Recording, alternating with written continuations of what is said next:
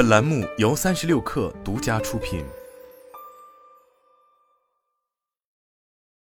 本文来自最前线双碳战略大背景下，综合了环境、社会综合治理的 ESG 理念，契合了我国可持续发展、绿色发展的趋势。越来越多的中国企业正在积极拥抱 ESG，也有越来越多外资企业将 ESG 融入公司生产经营管理的各个方面。作为世界五百强的索尼，一直是可持续发展的积极践行者。早在二零一零年时，索尼就提出了走向零负荷的长期环境目标，即在二零五零年实现环境负荷逐渐减少，直至为零。二零二二年，索尼又将气候变化目标从此前的二零五零年提前了十年，即在二零四零年实现全价值链的净零排放，并提出了在二零三零年实现自身运营百分之一百使用可再生能源用电的目标。五月二十五日至二十八日，索尼在上海举办线下品牌活动 Sony Expo 二零二三。在二十五日的可持续发展专场上，索尼中国执行副总裁、首席财务官易东佑表示，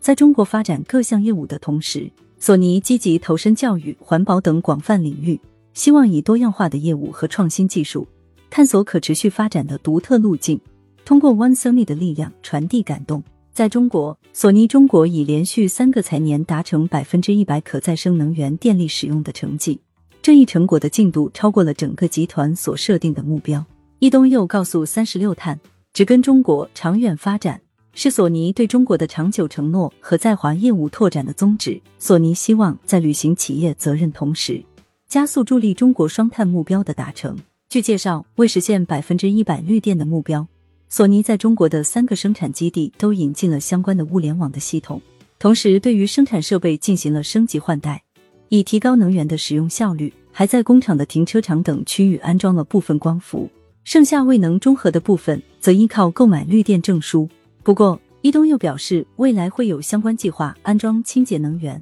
以实现大规模的自己发电。此外，索尼中国也在通过索尼环境创新基金捕捉脱碳、创新技术发展等领域的投资机会，增加碳吸收信用认证等，为应对气候变化做出贡献。在数码和家电产品上，索尼也通过材质用料、外观设计和产品包装等多个环节来践行可持续发展。索尼集团的环境中期目标“绿色管理二零二五”中提出，索尼将在二零二五年前全面停止在新设计的小型产品中使用塑料包装。过去多年间，索尼还自发开发了多种环境友好的新材料，包括 Surplus 阻燃再生塑料、Tripress 多孔细碳材料和原生混合材料 Arbon 等。尤其是 Surplus 这种塑料取材自废旧光盘、废弃光学膜、塑料水桶等再回收材料，再生材料含量高达百分之九十九。目前已应用在索尼的 Previa 电视机、Alpha 相机、Xperia 手机等产品上。索尼还与联想达成了合作，将 Surplus 应用于联想的 ThinkPad 笔记本电脑适配器、电池、扬声器等多项产品中。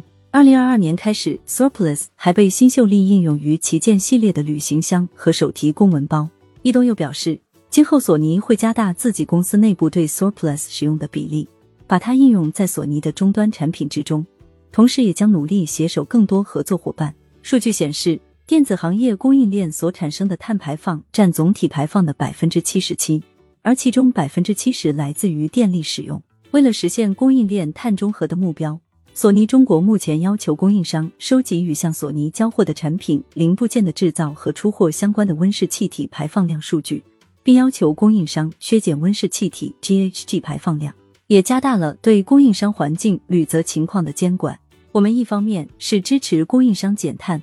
同时，另一方面也会和他们一起想办法减碳。易东又表示，在了解了供应商温室气体排放量的基础之上，索尼与供应商共同建立了一个旨在源头管理的环境管理体系——绿色伙伴系统。该系统包含绿色伙伴的认证、维持、退出机制、产品化学物质管理、原料使用和采购品质量等内容。